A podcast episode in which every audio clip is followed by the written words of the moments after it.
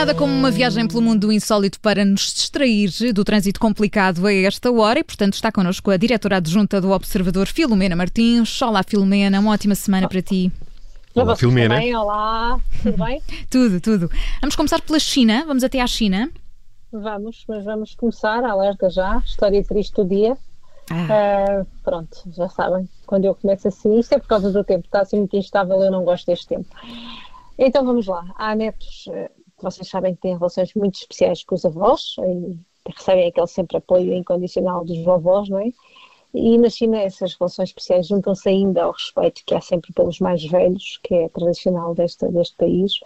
Uh, e então uma mulher chinesa de 46 anos viu-se com um dilema, um, ehm, que era como contar à avó, que adorava e com quem tinha esta relação especial, e que vivia ainda por cima a milhares de quilómetros, que a sua mãe, portanto a filha dela, da avó, tinha morrido algo que sabia que ia deixar a avó completamente destroçada. Então, o que é que ela fez? Não contou, contratou uma atriz que durante 13 anos interpretou o papel da mãe, ligando à avó e fingindo que estava tudo bem. Hum, durante 13 anos. E a senhora nunca desconfiou? Não. A própria filha, antes de morrer, em 2003, tinha gravado uns áudios e deu indicações à família para não darem conhecimento da sua morte à mãe, que sabia que morreria de tristeza se soubesse. A neta foi usando os áudios enquanto pôde, mas às tantas eles tornaram-se repetitivos, não é? Eram sempre iguais. E depois começou a fazer-se ela própria passar pela mãe, e, eh, quando telefonava a dizer que estava tudo bem, que não se passava nada e contando o que é que se passava em casa só. Uh, no fim, por fim, ela e os irmãos optaram então por contratar esta tal atriz que conseguia imitar a voz da mãe e fazia os tais telefonemas que eram tão, tão importantes para a avó. Nos últimos 13 anos, até a velhota morrer aos 100 anos feliz e a pensar que a filha continuava viva. Oh, Filomena Martins, isto não se faz. Ah, bom, vamos até aos Estados Unidos para aliviar um bocadinho o tema. Vá, vamos, vamos lá. Vamos lá.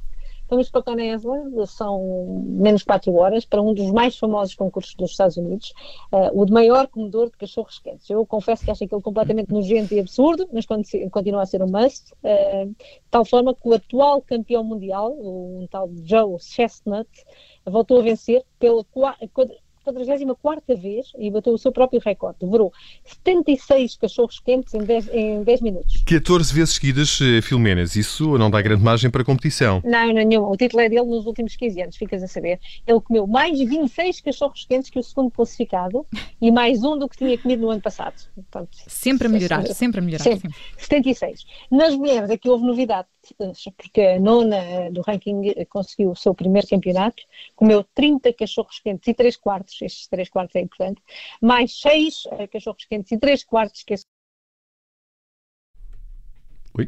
A ligação, não está, não, a ligação telefónica hoje não está, não está a grande não, coisa. É do Filomena. tempo, é do tempo, é do tempo. Mas sim, portanto, o recorde no ano passado era maior, não é? heptacampeã, não competiu este ano porque está grávida de, quatro meses, de nove meses, só por isso, está prestes a dar à luz. Okay. O recorde dela o ano passado é bem maior, é de 48 cachorros eh, e meio, Uh, portanto, estes cachorros, o 8,5 e os 3 quartos é o que me uh, chama aqui a atenção.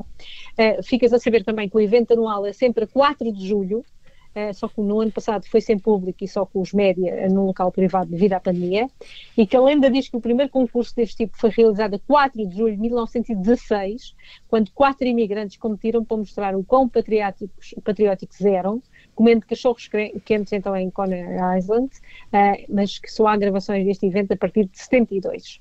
Pronto, e isto só mesmo nos Estados Unidos, não é? Isto, só. só Mas olha que vou-te dizer uma coisa: 76 cachorros quentes em 10 minutos é muito cachorro quente. Depois, eu também acho, eu também concordo contigo, não é coisa Fiquei, que me agrada muito. de ficar enjoada Fico um bocadinho mal disposta. Imagino que o senhor tenha uma forma avantajada, não é? Só, é, só assim é possível, deve ter um reservatório pelo... suficientemente grande para conseguir albergar Joey, tanto cachorro. Procura, procura Joey Chestnut. muito bem, é, é isso que o Miguel agora vai fazer enquanto vamos até ao Reino Unido. Uh, vamos, uh, onde são sucessivas agora as tentativas da Casa Real Britânica de lavar a sua imagem, não é? Ainda assim desgastada. Um bocadinho. E está a tentar aproximar-se dos súbditos e parecer mais humana. Então, este fim de semana, o Príncipe Carlos uh, deu uma entrevista a um programa da Associação de Radiofusão do Hospital, é assim que se chama, HBA, uma emissora que emite para todos os hospitais públicos do Reino Unido. Ainda podemos pensar numa coisa destas, aí fazer aí uma, Sim. uma dupla. E onde, imaginem, o Carlos revelou não só a sua playlist, como ainda qual a canção que o faz saltar automaticamente e começar a dançar. Uh, sabes que isso é muito difícil de imaginar, Filomena Martins. Uh, mas, Quem? O Carlos a dançar? Uh, a, abanar, a abanar o capacete? Mas pronto, hum. com, com a Camila, assim de forma mais é. efusiva, é. mais solta, é. a dançar, não, não sei. É difícil. Estás a pensar em gravações estranhas, não é? Naquelas. naquelas. certo.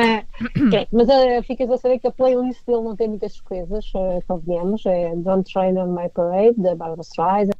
Rose, Edith Piaf, Upside Down, da Diana Rose, They Can't Take Away From Me, do Fred Astaire da Ginger Rogers, okay. várias, várias destas, assim mais conhecidas, mas há de facto uma que ele diz que se, se destaca de todas elas, trata-se, imagina, do Giving Up, Giving In, que o grupo The Three Degrees interpretou nos seus 30 anos.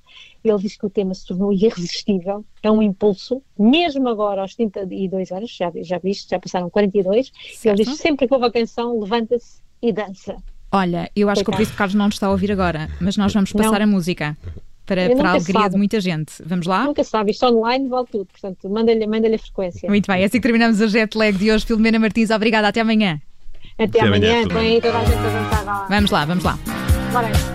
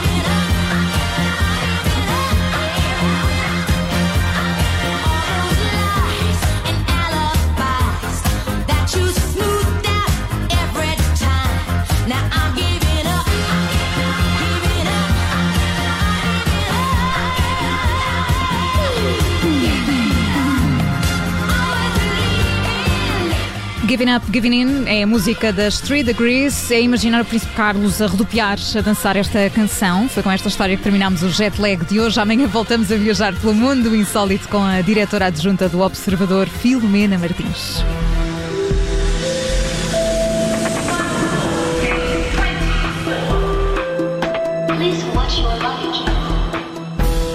Rádio Observador.